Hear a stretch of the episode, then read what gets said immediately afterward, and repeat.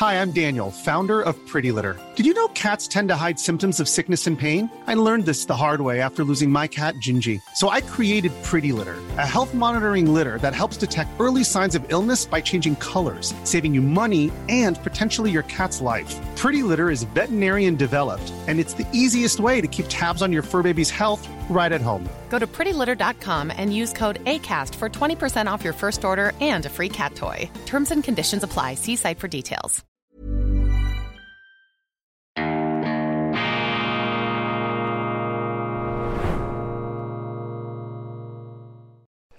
Grüezi miteinander, ganz herzlich willkommen und einen wunderschönen guten Morgen, meine sehr verehrten Damen und Herren, liebe Freunde. Ich begrüße Sie aus Hamburg zur schweizerischen Ausgabe von Weltwoche Daily, die andere Sicht, unabhängig, kritisch, gut gelaunt, am Freitag, dem 14. Juli 2023. Vor vorgestern Berlin, dann München, jetzt Hamburg, eine kleine Deutschland-Tournee, verschiedene Verpflichtungen und Begegnungen haben das mit sich gebracht. Das ist das interessante Leben des Journalisten. Und wir haben ja tatsächlich das äh, Privileg, uns in äh, unterschiedlichsten Geländekammern zu bewegen. In München durfte ich eine Rede halten. Ich habe darüber gesprochen in meiner gestrigen Ausgabe. Dort war das Thema Deutschland ein zuversichtlicher Blick äh, wichtig. Man muss im Moment Zuversicht verbreiten und nicht dieses professionelle, institutionalisierte Deprotainment auf allen Kanälen und am Donnerstag dann die ähm, Würdigung des früheren ersten Bürgermeisters, des regierenden Bürgermeisters der Hansestadt Hamburg, Klaus von Donani.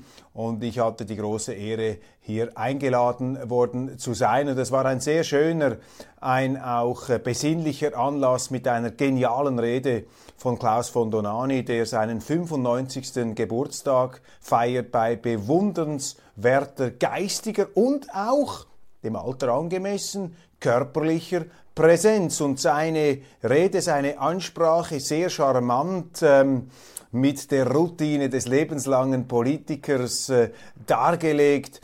In dieser Rede ist es darum gegangen, das historische Bewusstsein der Menschen anzusprechen, natürlich mit Blick auf den Ukraine-Krieg. Man muss eben verstehen, woher jemand kommt, damit man weiß, wer man ist und wohin man allenfalls gehen könnte und wohin auch nicht. Und Herr Donani hat sich da äh, natürlich aus der Geschichte auch seiner Familie von Widerstandskämpfern gegen den Nationalsozialismus, ähm, die ganze ähm, Betrachtung dann auch der Nachkriegsgeschichte, der Rolle der Amerikaner, der Bundesrepublik und jetzt eben dieser Krieg in der Ukraine, der ihm große Sorgen bereitet. Er hat ja ein Bestsellerbuch geschrieben, kurz vor äh, Einmarsch der Russen nationale Interessen, die Mahnung an die Deutschen, eben ihre nationalen Interessen nicht zu vergessen und sich da auch fruchtbar, produktiv, nicht feindselig von den Amerikanern zu emanzipieren. Ebenfalls dabei die ehemalige deutsche Kanzlerin Angela Merkel, die mit äh, Klaus von Donani,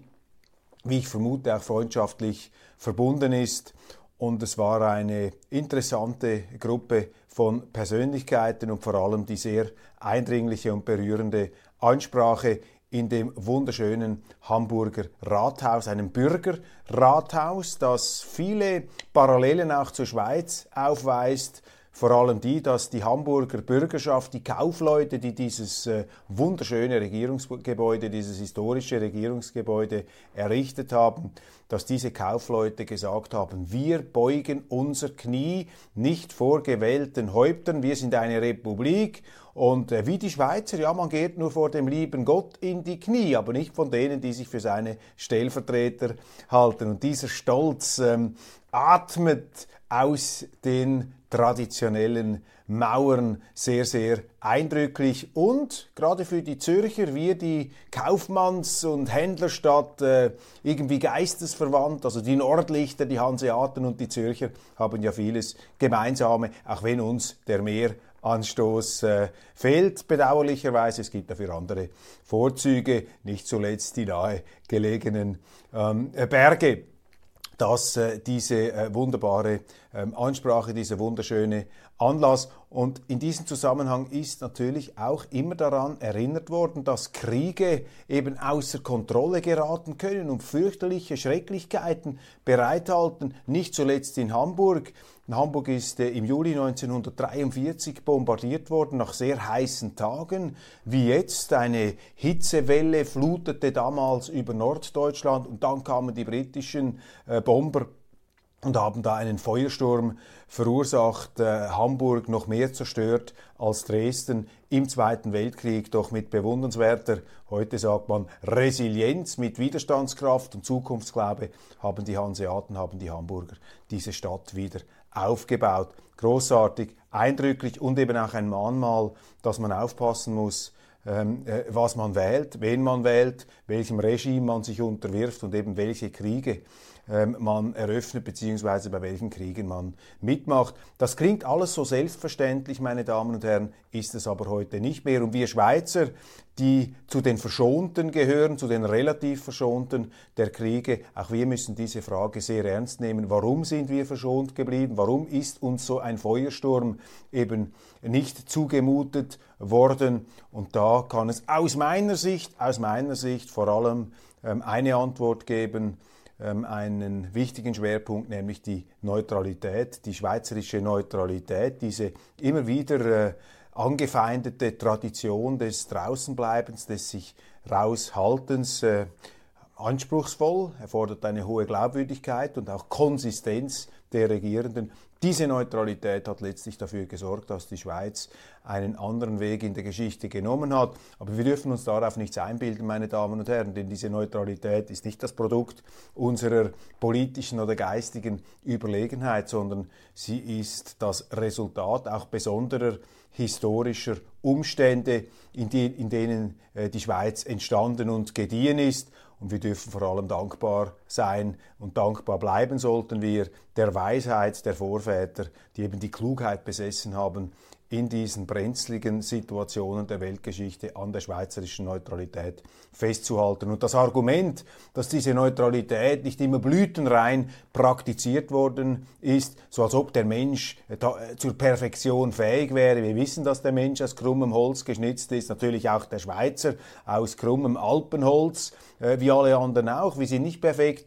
Wir haben auch diese Ideale und Traditionen selten perfekt ausgelebt, aber das ist kein Argument gegen die Ideale, gegen die Traditionen und gegen die Weisheit jener Einrichtung, die wir als immerwährende, bewaffnete und umfassende Neutralität bezeichnen. Das ist heute alles auch nicht mehr selbstverständlich bei uns. Es ist in der Diskussion, es ist umstritten, aber es ist gut, dass wir darüber diskutieren. Es ist die Aufgabe der Verfechter dieser Neutralität, zu denen ich mich zähle, hier sehr ähm, anschaulich und gut und überzeugend zu argumentieren. Innenpolitik. Die SVP ähm, in einzelnen Kantonalsektionen umwirbt die Bewegung maßvoll und aufrecht. Die beiden Gruppierungen, die aus dem Widerstand gegen die Corona-Politik herausgewachsen sind, mit dem Impresario Nicolas Rimoldi, einem sehr äh, umtriebigen ehemaligen FDP Politiker oder FDP-Mitglied, der sich in der Corona-Zeit als eine Art Dissident einen Namen gemacht hat und jetzt äh, mit seinen Kollegen und Getreuen in den Nationalrat einzuziehen versucht. Man bescheinigt diesen Gruppierungen gewisse Chancen, ein durchaus ansprechendes Resultat, ein paar Prozente erzielen zu können. Und jetzt natürlich die Frage, angesichts der Verschiebungen, die zu erwarten sind im nächsten Herbst, wie positionieren sich die bürgerlichen Parteien gegenüber dieser ja, libertären oder radikal-freiheitlichen Bewegung. Macht man da auf Listenverbindungen, auf Schulterschlüsse, wir haben über das Thema der Listenverbindungen gesprochen, grenzt man sie aus, grenzt man sich ab und so wie ich das beurteile, wie ich den Medien entnehme, stehen die Zeichen bei der SVP eher auf Gespräche, auf einmal sich herantasten und schauen, wo die Gemeinsamkeiten liegen, welche Kandidaten da genau aufgestellt werden, also sozusagen eine pragmatische Haltung. Äh, das allerdings ähm, ist ganz anders bei der FDP. Die ist da skeptisch, die sagen, nein, mit denen wollen wir überhaupt nicht zusammengehen und das bringt natürlich jetzt die SVP in ein Dilemma, denn man strebt ja gleichzeitig diese sogenannten Listenverbindungen mit der FDP an. Und Listenverbindungen führen ja eben dazu, dass man gemeinschaftlich bestimmte Reststimmen zusammenballen kann, um dann eben Sitze zu bewahren, Sitze zu behaupten. Wenn man das nicht macht, das Instrument an sich ist fra fragwürdig, aber ähm, die anderen machen es eben auch und die Linken und die Grünen haben 2019 damit groß punkten können, haben damit eigentlich ihre Mehrheit erobert. Hätte die SVP im letzten Jahr Listen, im letzten, bei den letzten Wahlen Listenverbindungen gemacht mit der FDP, dann äh, wäre sie ohne Sitzverlust durchgekommen. Also das macht relativ viel aus. Die ähm, FDP hat aber gesagt, niet und wir können uns da nicht vorstellen, auch mit einer SVP zusammenzugehen, wenn die sich äh, mit den Maßvollleuten und aufrecht einlassen.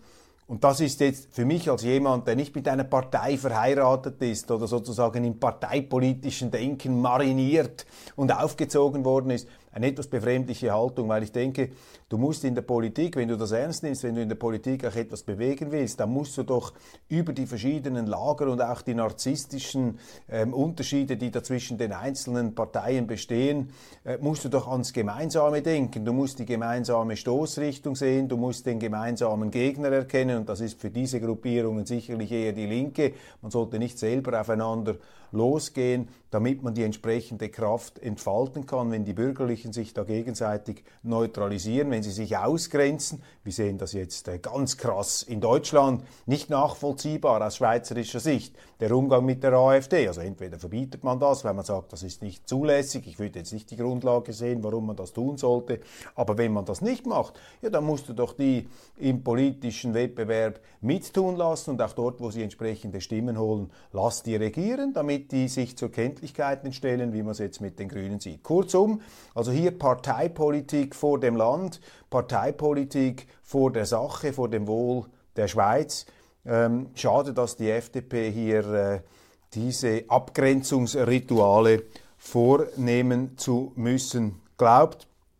Die SVP in meiner Betrachtung hier jetzt etwas äh, pragmatischer unterwegs, was natürlich in den Schweizer Medien nicht so gewürdigt wird. Dort äh, versucht man ja das Image aufzubauen, dass die SVP da auf den Prinzipien herumreitet und stur sei bis zum Abwinken. Finanzen der Schweizer Parteien, das ist das andere große Thema, das im heranrollenden Wahlkampf, im Wahltermin nun auf die Agenda rückt, noch 45 Tage bis zu den Wahlen. Und wir haben ja jetzt Gesetze, dass die Parteien ihre Finanzierung offenlegen müssen. aber einem bestimmten Betrag müssen auch die Spender öffentlich werden. Man muss ausweisen, welche Leistungen man bekommen hat, äh, von wem man sie bekommt, äh, auch die unentgeltlichen, also Gratisarbeit und so weiter. Das muss alles deklariert werden in dieser Transparenzoffensive, die da gemacht wurde. Ich bin grundsätzlich auch für Transparenz, aber hier finde ich, ist die Transparenz am falschen Ort und diese Art von Transparenz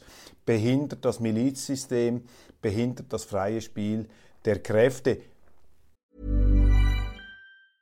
Many of us have those stubborn pounds that seem impossible to lose, no matter how good we eat or how hard we work out. My solution is PlushCare.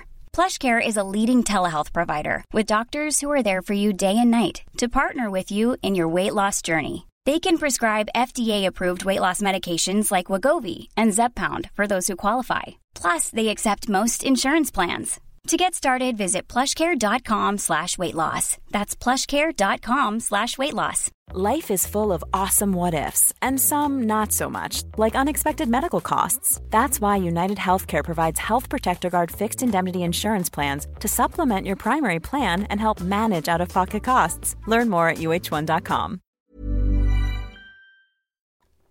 mag widersprüchlich klingen, empfinden vielleicht auch manche so, ist es aber meines Erachtens ähm, nicht. Transparenz finde ich wichtig, beginnen wir so, dort wo gewählte Mandatsträger Nebeneinkünfte haben. Es gibt eine Unsitte, ich nenne das die schleichende Korruption in Bundesbern, dass wenn jemand als Parlamentarier gewählt wird, der ist vielleicht vorher ein Lobbyist gewesen oder ein Angestellter oder ein Unternehmer, wurde als solcher gewählt, Plötzlich ist er gewählt, dienen sich bei ihm verschiedene andere Lobbygruppen an, Organisationen, Stiftungen oder auch eben Interessensgruppierungen, zahlen dann dieser Person oder auch Konzerne zahlen dieser Person dann so und so viel Geld, damit sie ihre Interessen vertritt in Bern. Also man macht dann gleichsam aus dem Mandat ein Geschäftsmodell. Und da bin ich für absolute Transparenz. Da muss man offenlegen, wie man quasi das eigene Mandat vergoldet. Gibt ja da Pöstchenjäger äh, von bewundernswerter Virtuosität und auch Flexibilität und Anpassungsbereitschaft, die da gigantische Saläre sich äh, so zusammen arrangieren. Am Schluss sind das für mich dann gekaufte Parlamentarier. Das empfinde ich als einen Missstand, das finde ich nicht gut. Ähm, man sollte mit dem, was man selber verdient, am besten man hat einen Beruf und man äh, hat eine andere Einnahmensquelle, geht man in diese äh, parlamentarische Amtstätigkeit, aber nicht das Amt benutzen, um sich dort dann vergolden zu lassen durch irgendwelche Zusatzpöstchen, die einem offeriert werden. Da sehe ich die Missstände, da sehe ich die Notwendigkeit der Transparenz. Interessanterweise sind sehr viele Parlamentarier überhaupt nicht dafür, diese Transparenz bei sich walten zu lassen. Sie reagieren sehr allergisch, wenn man sie darauf hinweist. Ähm, das wird ja immer wieder mal gemacht, äh, werden da die großen Pöstchenjäger, Daniel Josic etwa, der Ständerat oder der frühere Ständerat, Rudi Noser, andere ähm, die da dabei sind, diese universalkompatiblen, geländegängigen Politikertypen. Das ist das eine. Beim anderen geht es darum, wer finanziert Parteien, wer unterstützt sie finanziell. Und da bin ich gegen eine Transparenz. Das ist für mich das gleiche wie das Wahlgeheimnis. Ich muss doch niemandem erklären und Rechenschaft ablegen darüber, wen ich wähle. Das ist mein Geheimnis. Und wenn ich überall herumlaufen muss und erklären muss, wen ich wähle, ja, dann kommen eben die Oppositionsparteien, die unbequemen Parteien unter Druck, werden sie ausgegrenzt. Ist kein Zufall, dass die Nationalsozialisten 1933 am 24. März, als sie parlamentarisch die Diktatur einführen ließen, eine öffentliche Abstimmung durchführten und eine mit Gewalt unterlegte. Und das war das Gegenteil von Demokratie. Man sagt heute immer, die Nazis hätten auf legalem Weg quasi oder die Weimarer Parlamentarier auf legalem Weg die Demokratie abgeschafft. Das ist nicht der Fall. Die Nazis hatten Leute mit Gewehren drin, SA, SS, und die haben den Sozialdemokraten, die gegen dieses Gesetz gestimmt haben, gesagt, wenn ihr wirklich dagegen stimmt, wir sehen ja, wie ihr stimmt, dann verprügeln wir euch, dann schlagen wir euch zusammen. Nein, das ist nicht das gleiche wie heute. Aber da sehen Sie, dass eben diese das Wahlgeheimnis schützt, schützt den Wählenden. Und wir dürfen natürlich nicht so naiv sein zu glauben, dass bei uns die Mehrheiten oder die tonangebenden Kreise oder die, die in der Öffentlichkeit da die große Lippe riskieren, dass die nicht sehr gereizt reagieren, wenn sie sehen, ah, der gibt jetzt seine Stimme den oder der unterstützt das. Stellen Sie sich einen Unternehmer vor, der eine SVP finanziert vielleicht vor 40 Jahren oder vor 50 Jahren, äh, stellen Sie sich vor, er hätte die Linke, die SP äh, finanziert oder ihr zumindest etwas gespendet, signifikant, der käme unter Druck, der würde angeprangert. Und die Medien lauern ja darauf. Die Medien haben eine sehr einseitige Agenda und sagen, ah, seht ihr, das sind die Spender, der zahlt für die. Und da muss man sich rechtfertigen. Und das nächste ist ja dann die Aufhebung des Wahlgeheimnisses. Also hier behindert dieser Transparenzwahn, wie ich es nennen würde, das Funktionieren der ähm, Demokratie, weil man sich eben einen gesellschaftlichen Malus einholen kann, wenn man hier eben äh, den Datenschutz preisgibt. Da bin ich für die Geheimhaltung, nicht im Sinne der Verschleierung, sondern im Sinne des Schutzes. Ich muss niemandem Rechenschaft ablegen müssen, wen ich unterstütze, finanziell oder mit meiner Stimme. Diese Persönlichkeits- und Privatsphäre ist für das Funktionieren der Demokratie richtig, denn nehmen wir ein anderes Beispiel als das äh, toxische äh, aus der deutschen Geschichte, das giftige, nehmen wir zum Beispiel die amerikanische Demokratie, da haben bedeutende Denker, etwa Alexis de Tocqueville, der ein Standardwerk über die amerikanische Demokratie geschrieben hat, äh, ebenfalls festgehalten, dass es natürlich eine Tyrannei der Mehrheit geben kann, in der Demokratie und dass die, die eben die Macht haben, es nicht gern haben, wenn einer die Opposition unterstützt und sie möchten diese Leute dann mehr oder weniger subtil oder unsubtil ähm, ausgrenzen und unter Druck setzen, damit eben die Opposition weniger Unterstützung bekommt. Also sie schützen die Demokratie, wenn sie das Wahlgeheimnis und auch das Spendengeheimnis aufrechterhalten. Sie müssen auch niemandem erzählen, wofür sie Geld ausgeben in ihrer ähm, Privatsphäre, solange sie das im Rahmen des gesetzlich Erlaubten tun. Berufsverbot für Pädophile. Die Strafjustiz unterläuft das Gesetz, wie sie es bei den Ausschaffungen tut. Das ist eine interessante ähm, Meinungsäußerung in der Neuen Zürcher Zeitung. Glaube, wenn wir äh, anschauen, wie sich die Schweiz juristisch durch Volksentscheide positioniert hat in den letzten Jahren, also nicht erst seit gestern, dann können Sie feststellen, dass die Schweizer, der Souverän, Volk und Kantone tendenziell bzw. nicht tendenziell klar eine Richtungsänderung verabschiedet haben in unserer Strafjustiz.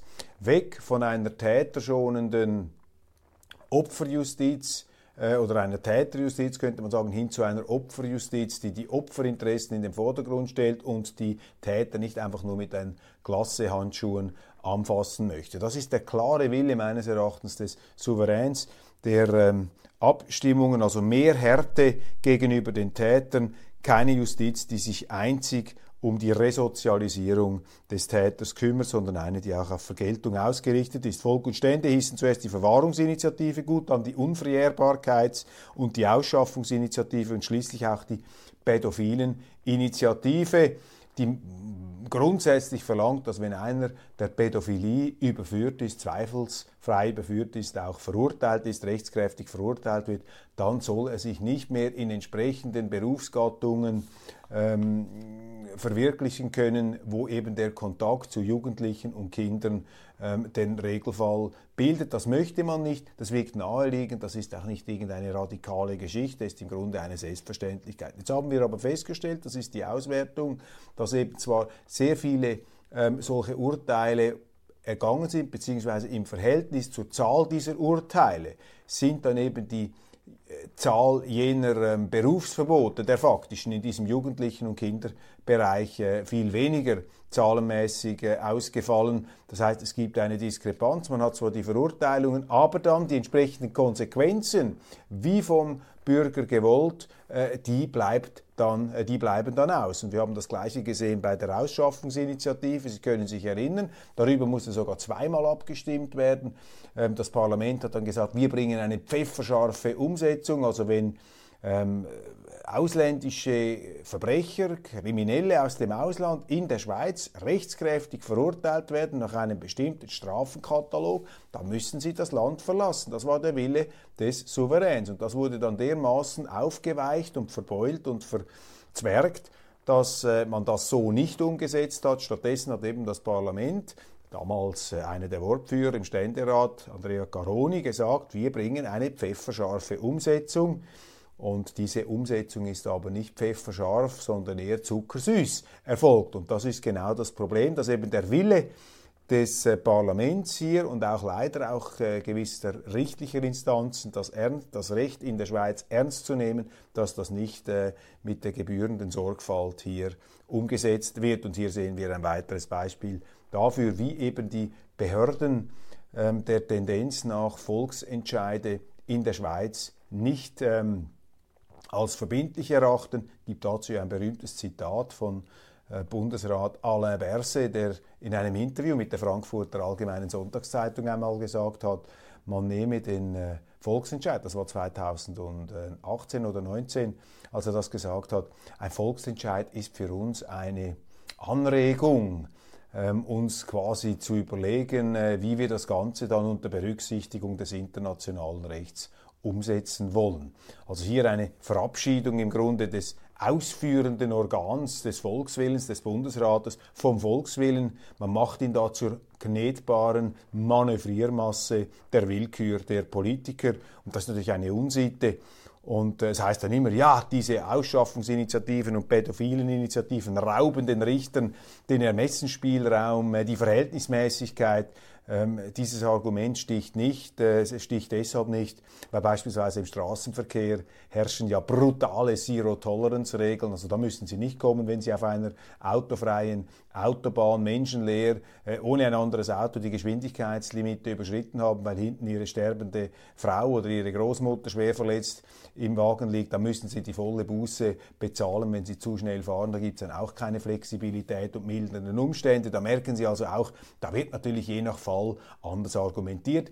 Tatsache ist, unsere Politiker Teile unserer Behörden wollen nicht das umsetzen, was der Souverän, der Chef in der Schweiz, Volk und Stände zweifelsfrei entschieden haben. Da muss man nicht laufend neue Gesetze einführen.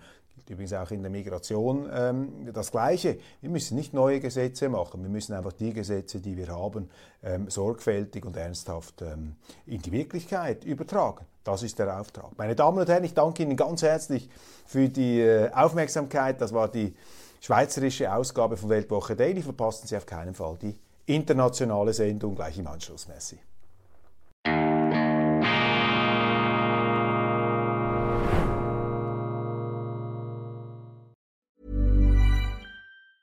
Hey, it's Danny Pellegrino from Everything Iconic.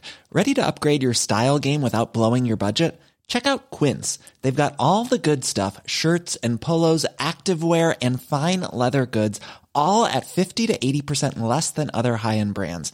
And the best part? They're all about safe, ethical, and responsible manufacturing. Get that luxury vibe without the luxury price tag. Hit up quince.com slash upgrade for free shipping and 365 day returns on your next order. That's quince.com slash upgrade.